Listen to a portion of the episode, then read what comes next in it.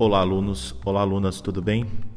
Bom, é um novo jeito da gente ter aula, então vou fazer algumas gravações para vocês. É... Bom, como vocês sabem, a gente estava trabalhando, o pessoal do segundo ano, nós estávamos trabalhando os conceitos demográficos. Então, na aula de hoje, é, nós vamos trabalhar o que aquela última parte que faltou após a gente ver todos os conceitos demográficos. Então, é, esta, essa gravação seria o que o, o que está na apostila das aulas 10, 11 e 12, que seria a população absoluta e relativa do Brasil, crescimento e o crescimento vegetativo da população brasileira. Bom, como vocês bem sabem, nós já vimos o, os, os, conceitos básicos né, na, nas aulas aqui presencial antes do, da interrupção taxa de natalidade, taxa de fecundidade, mortalidade, crescimento vegetativo, expectativa de vida, etc, etc. Nesse primeiro momento, eu só vou retomar alguns conceitos com vocês para ir, é, para aí a gente entrar na para fazer uma análise sobre a demografia do Brasil, tudo bem? Então vamos lá. Só lembrando, é, só para relembrar, taxa de natalidade, número de nascimentos em um período de um ano em um dado lugar, né? Lembrando, que essa, é, esse índice é a cada mil pessoas, ou seja, é a cada mil pessoas. Então vamos, é, vamos dar um exemplo para vocês. Quantas pessoas nasceram, né, por mil? Então nasceram 73. Então a taxa de natalidade é 73 por é, permilagem, ou seja, por mil. A cada mil pessoas nascem 73 pessoas novas, tá bom? A mesma forma é a taxa de mortalidade, que é o número de óbitos no período de um ano em um dado lugar, também é um, é um índice que é feito por mil. Nós temos também o crescimento o crescimento vegetativo a gente já fala daqui a pouco, né? mas nós temos a natalidade, número de nascimentos, mortalidade, número de mortes, taxa de fecundidade, que ela é bem importante, que é o número de filhos por mulher. Lembrando, é um dado relativo. Por quê? Eu estou envolvendo duas variáveis. Que variáveis são essas? Tá? As variáveis ligadas a, ao mesmo tempo, o, as mulheres e a quantidade de filhos, é, a quantidade de filhos nascidos. Então, aqui não necessariamente nós vamos ter um, um dado é, exato. Então, pode ser que tenha 2,1, 2,2, 2,3, tá? Porque é uma média, né? Temos também a ideia de uma expectativa de vida, então a quantidade média de anos em que uma pessoa poderá viver em uma região, tá certo? Então, tudo isso, tá? Tudo isso, esses são os conceitões básicos sobre uh, população. E eu falei de um conceito central é, que era o seguinte, que era o crescimento vegetativo, e nós trabalhamos também a ideia da transição demográfica. Bom, vamos por partes aqui. Crescimento vegetativo é o resultado da subtração entre natalidade e mortalidade. Então, por exemplo, um, um, cálculo simples sobre o crescimento vegetativo. Nasceram 10 pessoas e morreram 3. Né? O crescimento vegetativo desse lugar será 7, tá bom? Então, o crescimento vegetativo ele ele ele está muito ligado a esse processo de uma do resultado da subtração entre natalidade e mortalidade. Ele é um conceito importante porque ele, ele acaba dando a noção se a população está crescendo ou diminuindo. Lógico que o crescimento de uma população também está ligado ao processo de saldo migratório. A gente vai ver isso nas próximas aulas. Mas o crescimento vegetativo é uma das principais formas da população crescer, tá certo? Quando ele for positivo. Ah, Tadeu, tem como ter um crescimento vegetativo negativo? Claro que tem. O crescimento vegetativo negativo ele vai ocorrer a partir do momento que a mortalidade é, for superior à natalidade. Isso geralmente acontece em países que já passaram por toda a transição demográfica. No seu caderno, né, no seu caderno, na sua apostila, vai é, tem um gráfico sobre o, a transição demográfica, as quatro fases de transição demográfica. Transição demográfica, desculpe. Fase 1, fase 2, fase 3 e fase 4. Vamos lembrar, vamos lembrar. Fase 1, a fase pré-industrial, fase 2, a fase industrial, a fase 3, a industrialização madura e a fase 4, pós-industrial. Quando nós trabalhamos a fase 4, é quando há o que? Há uma estabilização né, da taxa de natalidade com a mortalidade. Vários países europeus né, e outros países asiáticos, como o Japão, né, países europeus, Itália, Alemanha, tá, são os dois, a França também, e na Ásia, principalmente o Japão, é, encontram-se nessa quarta fase. Então há uma tendência em alguns momentos em que a mortalidade seja superior a essa taxa de uh, natalidade, tudo bem? Então isso é muito importante. Caso vocês não tenham esse gráfico, não copiaram, faltaram, esse gráfico é, do crescimento vegetativo está na página 391. Ele do crescimento vegetativo com saldo, o, desculpa, com a, com a transição demográfica. Então é muito importante que vocês observem e se vocês têm no caderno, observem como se comporta o gráfico, tá bom? Porque ele vai ser importante para uma análise da estrutura brasileira daqui a pouco. Por quê? O Brasil está, numa, está ainda vivendo uma transição demográfica e o Brasil está é, está numa transição ter, da terceira fase para a quarta fase, tá certo? Então, basicamente foram esses conceitos demográficos.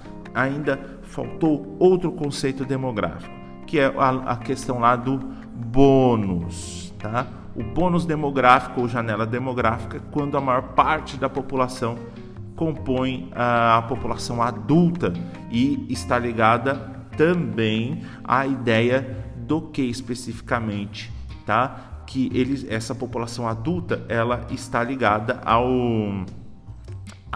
a, população economicamente ativa, ao PEA. É a população que uh, está apta ao trabalho. Né? Então, eh, geralmente, a população apta ao trabalho está em uma faixa entre 16, 18 até os 59, 60 anos. Então, essa faixa nós, nós chamamos de PEA. É a população que está apta ao trabalho. Quando você, quando um país tem a maior parte da população compondo, tá? É, essa população economicamente ativa é bem importante. Por quê? É sinal que é, você tem uma grande quantidade de mão de obra. Lógico, a gente estudou alguns casos que é, nesse bônus demográfico é, é bom porque não é, uma, é vantajoso porque você tem bastante oferta de, de trabalho, né, de mão de obra. Hum, é, e também o governo vai arrecadar mais nesse instante. Como assim arrecadar mais nesse instante? Porque é como essa parcela da população está trabalhando, então é, ela consome, ela paga impostos, então o governo arrecada mais impostos. Porém, é, é, tem uma desvantagem. Qual que é a desvantagem? Tá? A desvantagem principal aqui será principalmente quando essa população envelhecer. O envelhecimento dessa população, por quê? Aí vocês peguem de novo o conceito que nós trabalhamos de pirâmide etária. Aliás, foi o último conceito que nós trabalhamos na nossa aula, a análise de pirâmides etárias. Quando eu falo que essa, essa janela demográfica ou esse bônus demográfico envelhece, há uma tendência dessa grande quantidade do corpo da pirâmide dessa população adulta envelhecer. Se envelhecer, a maior parte dos idosos estão o quê? Estão aposentados. Isso pode causar uma crise previdenciária no Brasil. Por que uma crise previdenciária? Porque uh, o governo vai gastar muito com aposentadorias, tá? Então isso vai ter que gerar o que? Algumas reformas da Previdência, como, como a que está acontecendo neste momento uh, no Brasil. A discussão parou um pouco por conta dessa, de toda a questão do coronavírus, etc., mas é uma pauta política que está sendo discutida desde pelo menos 2016. Tá? Então, fiquem, fiquem espertos com essa relação.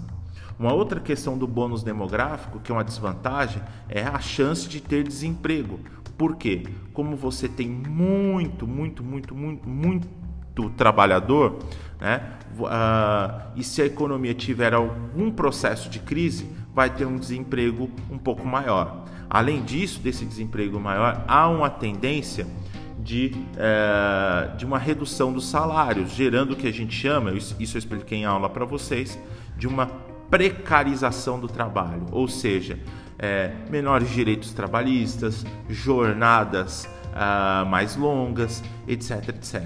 Que isso acaba prejudicando a qualidade é, de vida do trabalhador, tá bom? Ah, professor, Tadeu, qual é o exemplo disso? O exemplo, por exemplo, é, seria atualmente os Ubers, né? os entrega, entregadores de fast food, né? Do, de aplicativo. Esses caras não têm. É, é, é o, a gente pode falar que é, pela excelência, é a ideia de precarização, tá certo? Então, isso aqui é a base. Né? Só fiz um, um, um breve, uma breve recordação para vocês para a gente discutir né, discutir o, agora a população do Brasil, né, a estrutura demográfica atual brasileira, tá certo? Bom, vamos lá. Aqui muito importante, tá? Quando é, vão para a página 387, tá? Nessa página 387, vou chamar a atenção de vocês, tá? Para o seguinte, para o gráfico, né? Para o primeiro gráfico. Aqui voltamos à ideia de populoso e povoado. Lembrando, populoso é número de habitantes, ou seja, um país populoso tem uma grande quantidade de pessoas vivendo, tá certo? Por exemplo, o Brasil é um país populoso. O Brasil não, cuidado, não é mais não é mais a quinta maior população do mundo, agora é a sexta. O Paquistão passou o ano passado, o ano retrasado, a em, em medidas estatísticas a população brasileira. Tá? Então, o Brasil é a atual sexta população do mundo. Tá? Então, isso, o Brasil ainda continua como um país populoso, mais de 210 milhões de habitantes, tá bom? Então, isso é populoso e aí que isso é um dado absoluto, grande quantidade, um grande número tá? E você usa uma variável só, que nesse caso é a quantidade de pessoas. Agora, se o Brasil é um país populoso, eu não posso falar que o Brasil é um país povoado. Povoado é um dado relativo, porque eu preciso de duas variáveis. Que variáveis são essas? População pelo território, tá bom? Então, nessa página, né, a população é, a população relativa, ela ela está muito ligada à questão da densidade demográfica, a distribuição da população pelo território. Então, dê uma olhada na página 387 e reparem no mapa no, do Brasil, a densidade demográfica no Brasil em 2010. Tá? Vocês vão ver uma questão interessante. Que questão interessante? A ocupação do Brasil se dá principalmente na região né, do litoral. Então, é aonde se concentra a maior parte da população brasileira. É no litoral, nessa região do litoral do território brasileiro. Conforme avança em direção ao interior, né, o que, que acontece com a densidade demográfica? Vai diminuindo. Então, dá para a gente falar que o Brasil tem né, uma concentração demográfica no litoral, né, ou seja, o Brasil é uma nessa região do Brasil, no litoral, é uma região populosa e povoada. Em compensação, no interior é uma região que pouco povoada. Então tem uma baixa densidade demográfica certo? Bem, Não é tão simples assim, né? Agora vem a pergunta: por que disso? Né? Por que disso? Então, pessoal, só voltando aqui, tá? Por que essa condição, tá bom?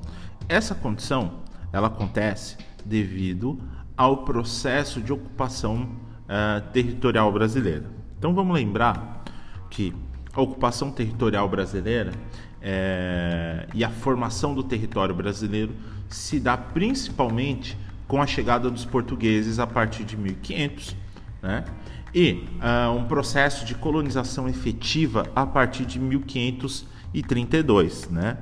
Bom, neste caso, essa ocupação efetiva portuguesa ela se dá principalmente no litoral. Essa ocupação ela, é, ela tem uma presença maior no litoral devido às condições geográficas. Né? O litoral ele é mais plano, além disso, indo para o interior você encontra escarpas de falha, é, o relevo, relevo de, é, de planaltos, é, você tem a Serra do Mar, Mantiqueira, etc, etc. Isso dificulta a penetração para o interior. Do mesmo modo, né, que dá para a gente falar também pela questão dos, dos, dos indígenas, né?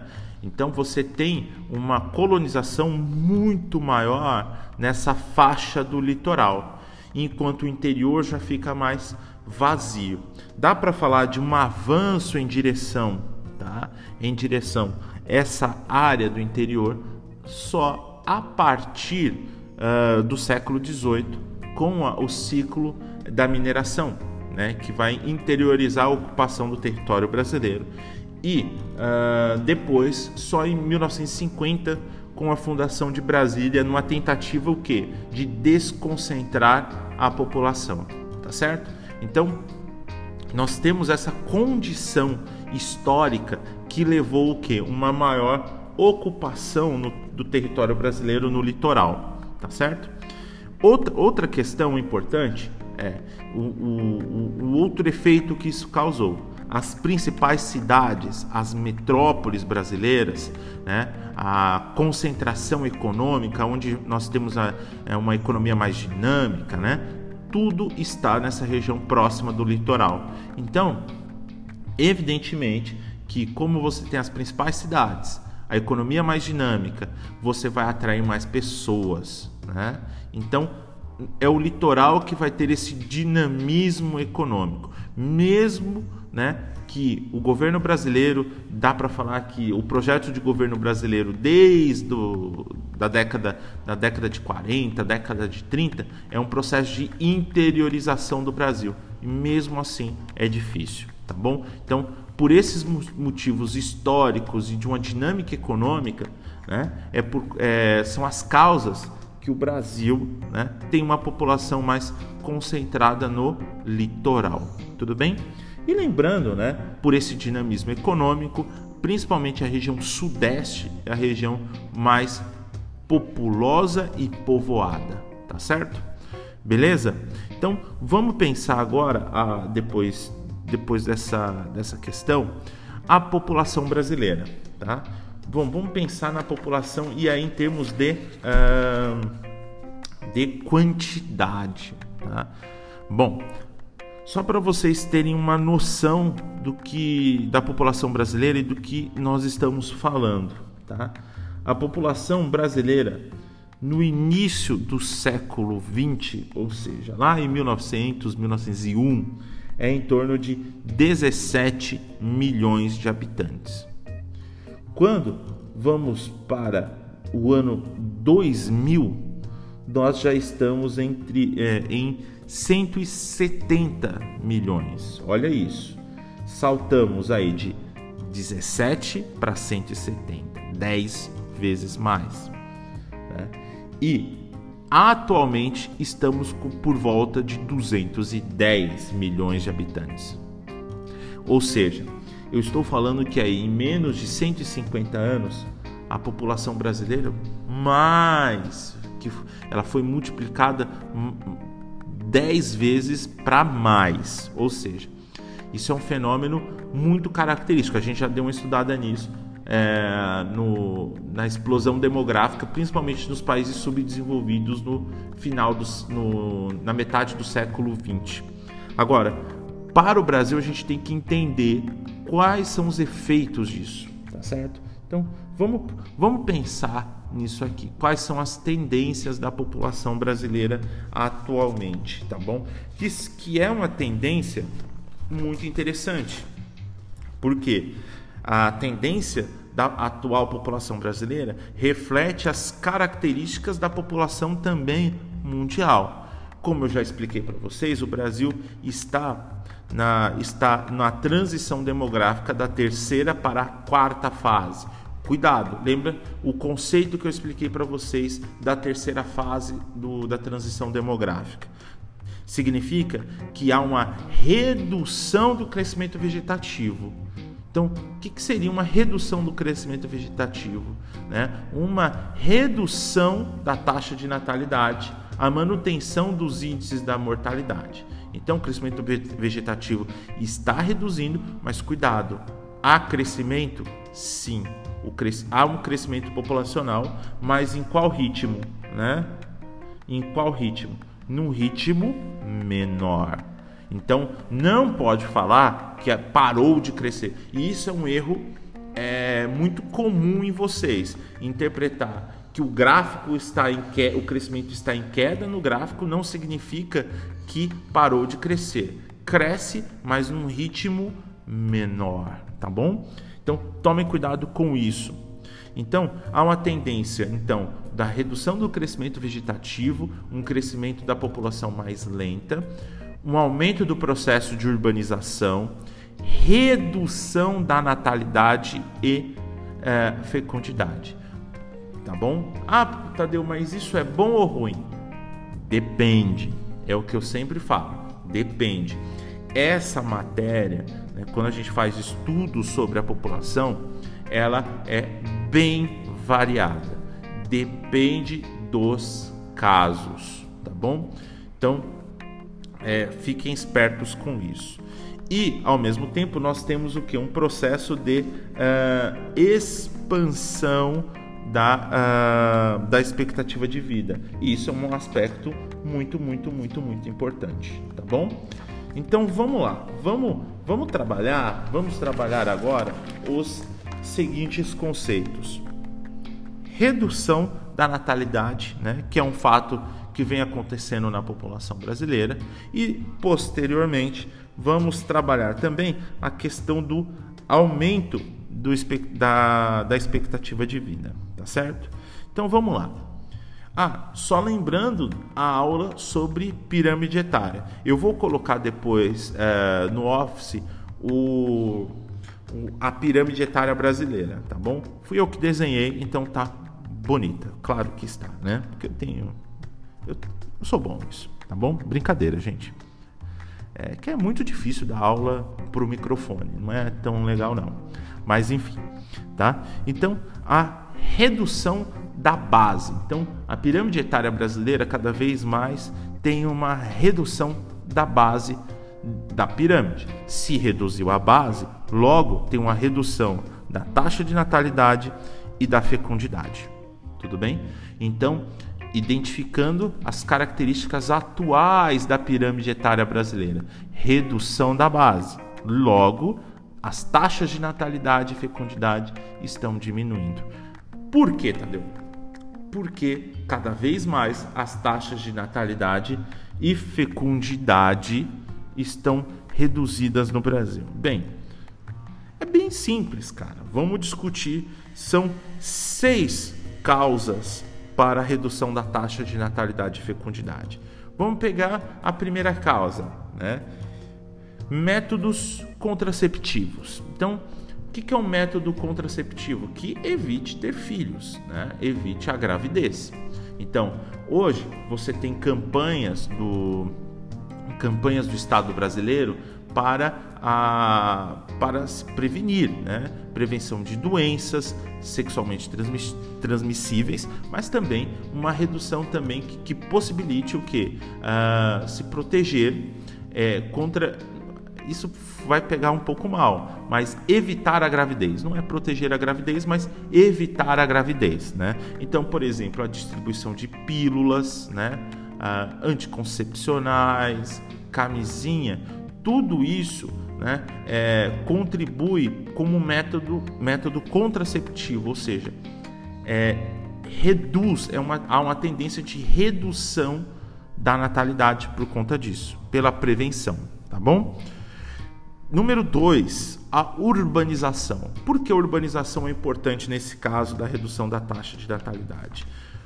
Por dois processos. Primeiro, né, a informação, por exemplo, não ah, existia métodos contraceptivos como a camisinha na década de 80? Existia. Só que como a urbanização era menor, não era tão difundida essa ideia dos métodos contraceptivos. A partir do momento em que nós temos a, a, o, aumento da urbanização, você tem a, a difusão é, dessa informação. Além disso, a urbanização te promove o que? Promove uh, uma concentração maior de pessoas e isso vai levar o que? Uma maior distribuição de hospitais, de escolas e isso contribui também para uma maior informação da população. E aí que já é o tema 3, escolaridade. Né? A escola é um grande difusor, né? difusor de informações e conhecimentos. E isso ajuda a uma redução da natalidade. Quatro, que talvez seja um dos principais nesse momento, custo de vida. Ter filho tem um custo, né? Imagina os pais de vocês o quanto o quanto que eles gastam mensalmente com vocês, né? Então, o custo elevado de vida, então colégio, né? Ou seja, educação, saúde, alimentação, isso tudo é um custo, né? É um, um custo de vida, o custo de vida é cada vez mais alto nas grandes cidades, né? E a, o, a questão 5, a questão da mulher no mercado de trabalho. Apesar que, é, já vou explicar para vocês uma questão meio interessante sobre a mulher no mercado de trabalho. Cada vez mais a mulher está no mercado de trabalho, né? ela já ocupa aí né, mais 50% dos postos de trabalho no Brasil. E a mulher no mercado de trabalho significa o seguinte, né? Hoje, a, na visão da mulher, primeiro ela vai se formar no colégio, fazer uma faculdade, ter uma, é, uma estabilização na, numa carreira e aí ela vai ter um filho. Então, por exemplo, se você pega lá a década de 70, a década de 80, essa é, essa, essa mesma mulher, ela, ela, por exemplo, saía do colégio muitas vezes e não tinha, um, em, em várias vezes, tinha uma menor preocupação de se introduzir no mercado de trabalho. Ah, professor, mas por quê? Ah, envolve machismo, envolve a ideia de um, um patriarcalismo, etc, etc. Tá bom? Então, isso leva a mulher a ter filhos mais cedo. Então, e, e, e com isso, há uma maior chance ao longo da vida da mulher de ter mais filhos, tá bom? Porque é, só vamos tomar cuidado com isso. Porque isso é muito estereótipo, um rótulo da mulher no mercado de trabalho, né? É, de uma mulher classe média, classe média alta. Por quê? As, as mulheres das classes mais baixas, né? principalmente negras, elas já estão introduzidas no mercado de trabalho né, há muito tempo. Né? Desde a década das décadas passadas de 30, 40, 50. Talvez o grande exemplo disso é uma escritora chamada Carolina de Jesus, tá? que ela, vai, ela é uma escritora né, pobre, de origem negra, que vai, que vai fazer relatos sobre o que é viver na favela nos anos 40, os anos 50 já, até os anos 60. E detalhe, né? Ela trabalha. Então, como assim essa introdução do da mulher no mercado de trabalho aconteceu depois, né? E sexto, isso não tem tanto no Brasil, tá bom? Que é a questão do chamado planejamento familiar, né? Ou seja, não, vou ter um filho, vou ter dois filhos, né? Então, isso há uma tendência a acontecer tá? em outras partes do mundo. Por exemplo, a China. Né? a China segue à risca essa ideia do planejamento familiar. Até 2016, o Estado autorizava, né? Ou melhor, autorizava não, subsidiava, ou seja, dava todas as condições de é, escola, saúde, né, educação, é, transporte para um filho. A partir de 2016, o, com esse planejamento familiar, passou a ser dois. Né? Isso está muito ligado, eu falei em aula, principalmente a ideia lá da, de ter uma manutenção da chamada janela demográfica e evitar o, o envelhecimento excessivo da população, tá bom? Lembraram disso? Tem anotado no caderno. Mas, bom, vamos, vamos voltar para o Brasil. Uh, então, essas são as causas da, taxa, da redução da taxa de natalidade e fecundidade: métodos contraceptivos, urbanização, escolaridade, custo de vida, mulher no mercado de trabalho e planejamento familiar. E quais são as consequências disso? Né? Por quê? Nós temos as causas, isso vai levar a alguma consequência. A consequência aqui, talvez as consequências né, principais, né, vamos discutir um pouco né, agora. Por exemplo, a primeira consequência: se né, eu estou reduzindo a taxa de natalidade e fecundidade, uma consequência é a redução da população jovem. Então, cada vez mais no Brasil vai ter um amadurecimento da população. Então, há uma redução, uma grande redução da população jovem. Então, a população jovem no Brasil não é a maior parte da população, como era, por exemplo, na década de 70, na década de 80, tá bom? Se a população jovem está diminuindo, proporcionalmente a população idosa está aumentando. Então, vai ter um maior número de idosos na, na população brasileira. Fruto que, né? Fruto dessa redução da base também, mas a gente vai ver daqui a pouco no aumento da expectativa de vida. E aí já tem problemas mais sérios. Redução da mão de obra. Por quê? Cada vez mais com a redução da natalidade, né, eu vou ter o envelhecimento dessa população adulta e essa base não vai conseguir o que ocupar os, a, a mesma quantidade de pessoas quando é, da população economicamente ativa, ou seja, eu vou ter uma redução da mão de obra futura. Isso acontece bastante, principalmente nos países europeus você tem uma drástica redução da mão de obra. E aí vai, você vai ter principalmente processos de imigração. A gente já discute isso é, daqui a pouco, tá certo? Nós também teremos uma crise pre, é, previdenciária das aposentadorias. Por quê? A população idosa vai aumentar, então o governo vai ter um gasto maior com a previdência é, social, com as aposentadorias. Né? E também, como vai ter um aumento da população idosa, você também tem, vai ter o governo, né? O governo deve investir mais em uma medicina preventiva, né? Para evitar as doenças e aumentar a qualidade de vida, principalmente dessa população adulta e uh, mais madura e idosa, tá certo? Então aqui eu trou vamos pensar essas consequências, algumas soluções o grande problema aqui, principalmente, é a redução da mão de obra e a crise previdenciária, o chamado déficit, ou seja, a, a o saldo devedor né, da, uh, da Previdência Social, ou seja, o, você gasta mais com a aposentadoria do que se deve. Tá? Então, quais as soluções, principalmente para, para esses dois fenômenos, da redução da mão de obra e o déficit previdenciário? Então, são três soluções: uma curta, outra médio e a outra a longo prazo. Tá? Vamos pegar a primeira, a curto prazo. A curto prazo, né, que não é a solução do Brasil, mas, por exemplo, é a solução dos países europeus em alguma medida, que é o processo de imigração.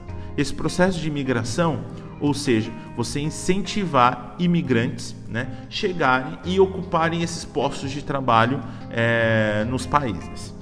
É uma solução a curto prazo. Porém, né, vocês sabem disso, que isso causa alguns problemas, principalmente na Europa. Né, quando nós fizemos o um estudo sobre o Brexit, nós vimos o seguinte: que muito é, da saída da União, a saída do Reino Unido da União Europeia tem um componente é, racista, tem um componente é, xenófobo, ou seja, essa aversão ao estrangeiro, que principalmente o partido, o partido conservador britânico, ele acusava os imigrantes de roubar, né, os empregos é, da população britânica, que é um absurdo, né? Enfim, e absurdo por quê? Porque são postos de trabalhos mais simples que esses imigrantes ocupam na maioria das vezes.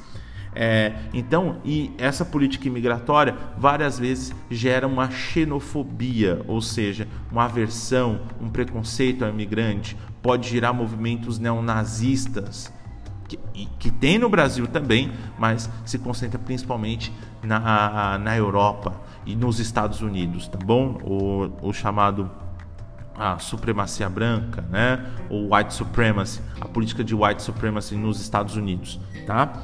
É, a médio prazo, nós temos o que? O aumento dos impostos, que seria o quê? O que é o aumento dos impostos? É, é, é a opção do Brasil, tá? É o aumento dos impostos através de uma reforma previdenciária. Ao invés do fulaninho trabalhar 35, ele vai trabalhar, é o melhor, ao invés de trabalhar 25, 30 anos, ele vai trabalhar 35. Ou seja, esses 5, 10 anos a mais é o que? É o tempo que o governo vai recolher a mais de impostos, tá? Aqui, né, causa problemas também, insatisfação é, da população, pode gerar também revoltas, etc, etc. E a longo prazo, o chamado incentivo à natalidade, ou seja, isso acontece principalmente em alguns países europeus. Né? No Brasil, esse, esse projeto não, não existe. E esse incentivo à natalidade, por exemplo, nos países europeus, ele está muito ligado ao seguinte: a você conceder né, é, incentivos a quem tem mais de um filho, ou seja, maior período de férias, licença paternidade igual ao da, da, da mulher, etc, etc. Eu acho que vai vazar agora o áudio, o caminhão aqui passando. Então, não liguem, tá? E se não vazar, vocês vão pensar que eu sou louco, mas enfim. Eu tô no colégio hoje ainda, tá? E vamos lá, tudo bem? Então, isso aqui seria as causas, consequências e soluções da natalidade e fecundidade, beleza? E nós temos uma outra tendência no Brasil que hum, seria o aumento do topo, né? O aumento do topo da pirâmide. Esse aumento do topo da pirâmide, é, isso vai gerar o que? Um aumento da população idosa e também a maior expectativa de vida da população. Lembrando, aumento de expectativa de vida, as pessoas passam a viver mais em uma região. Tá certo? É, bom, quais são as causas disso? Porque a população passa a viver um pouco mais, tá certo? A população passa a viver um pouco mais no Brasil, principalmente pelo avanço da medicina, cara. Então, o avanço da, medicina, o desenvolvimento de medicamentos, a produção de vacinas, né? Antibiótico é o que eu falo. É, a galera no século 18, 19 morria de amidalite, né? A galera, a média aí de vida do, da população era baixíssima. 40 anos, o cara, nossa, viveu demais. Por conta do quê? Por conta da. Você não tinha tanto acesso a medicamentos. Né? Nós podemos falar também a, o acesso à infraestrutura de saúde como hospitais. Isso ajuda também o aumento da expectativa de vida. Né? A gente tem gerações no Brasil que nunca foram no hospital. Com a urbanização, querendo ou não, há um acesso maior a hospitais. E também isso é um grande gargalo do Brasil ainda. Ou seja, o que é um gargalo, professor? É o que? É um limite, é um problema ainda, né? Que é a ideia de saneamento básico, acesso à água tratada e a esgoto, né? Em grandes cidades e no Nordeste brasileiro, inclusive caiu uma questão dessa para vocês na última prova, né? E falando sobre o que? A baixa, a, a, baixa estrutura ainda de saneamento básico. O Brasil tem, é, tem quase 50% é, do território que não é, é não está interligado ao saneamento básico. Então isso é um grave problema. Isso é um modo da gente enxergar o subdesenvolvimento do Brasil, né? Ou seja, porque o, Brasil é um país pobre ainda. E mesmo assim, né, a gente pode pensar que com tudo isso, né, o saneamento, é, com só uma parte do saneamento básico né, melhorado, as pessoas já passam a viver mais. Ou seja, passa a ter menos problemas, menos, problemas, desculpe, é, com doenças como a cólera, né? não vai morrer de diarreia, por exemplo. Né? Então, evitam bactérias danosas, isso faz a, a população viver mais. Né? E essas são as três causas da população viver mais. Né? Acesso a alimentos, vocês podem falar também, etc, etc. E interessante que as consequências do aumento da expectativa de vida são as mesmas consequências da redução da natalidade. Ah, professor, então fala aí as consequências de novo. Menor população jovem, aumento da população idosa, redução da mão de obra, uma crise previdenciária, ou chamado déficit previdenciário, a crise nas aposentadorias, e maior gasto com as medicinas preventivas. Tá certo? Então, tudo isso é muito importante que vocês saibam. Esse é um conteúdo muito, muito, muito, muito, muito, muito, muito, muito importante, porque tá sempre ligado na mídia isso aqui, tá? Então tá ligado a essa, essas questões, né? É, no Brasil, tá? Então tá sempre tendo uma grande discussão sobre, é, principalmente, né? A principalmente a questão ligada à é, reforma da Previdência, tá? Só para fazer um anexo que é importante, já para deixar pegar nesses minutinhos finais, né? Falar a questão da desigualdade de gênero no Brasil.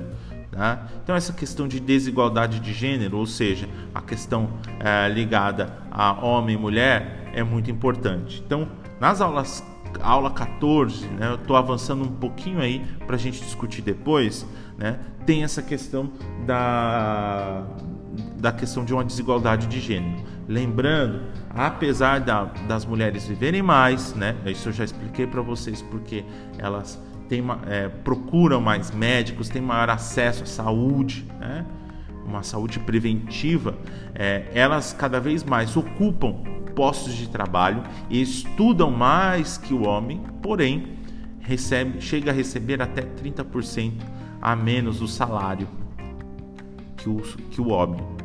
É, e cumprindo a mesma função. Tá? Então isso é bem, mas muito grave, tá certo? Muito, muito grave. Então fiquem de olho, principalmente nesta uh, questão, tá certo? Tudo bem, gente? Tá? Então, vou deixar para o final da aula, na próxima aula eu vou indicar alguns exercícios e comentar alguns exercícios com vocês, tá certo? Bom, mas eu vou deixar du duas perguntas aí para, para vocês refletirem, né? Então, vamos lá. Primeira pergunta é: Pessoal, tentem entender e tentem pensar o seguinte, tá? Quais as, a, por que é necessário uma melhor densidade demográfica no Brasil. Tá?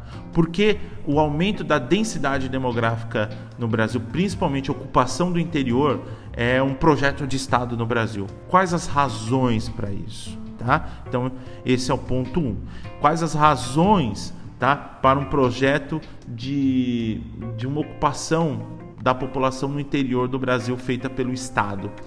E qual, qual seria o problema disso? Quais as consequências negativas né, do, dessa ocupação é, do interior do Brasil atualmente? Dica, né, tem a ver com desmatamento. Eu já dei mais ou menos a resposta. tentem produzir um texto para isso, tá? Um texto para você ir e pensar uma próxima discussão para vocês deixarem uma pergunta no Yammer para mim sobre essa questão, tá certo? E uma outra pergunta é o seguinte, tá? Ah, por que? Pensem aí a, a, um, essa questão. Ah, que eu, eu falei em aula, mas eu quero uma discussão maior. Ah, quais são os, as vantagens e as desvantagens é, do Brasil estar passando por um momento da, do bônus ou janela demográfica e comparar isso com a China. Eu falei, eu falei aqui na gravação, mas eu quero que vocês pensem mais. Então, essas duas perguntinhas vai ficar para vocês pensarem, escreverem e tirem dúvidas comigo é, no Yammer, tá certo? Gente, obrigado pela atenção de vocês. Até mais. Beijo no coração, princesos e princesas. Fui. Tchau, tchau.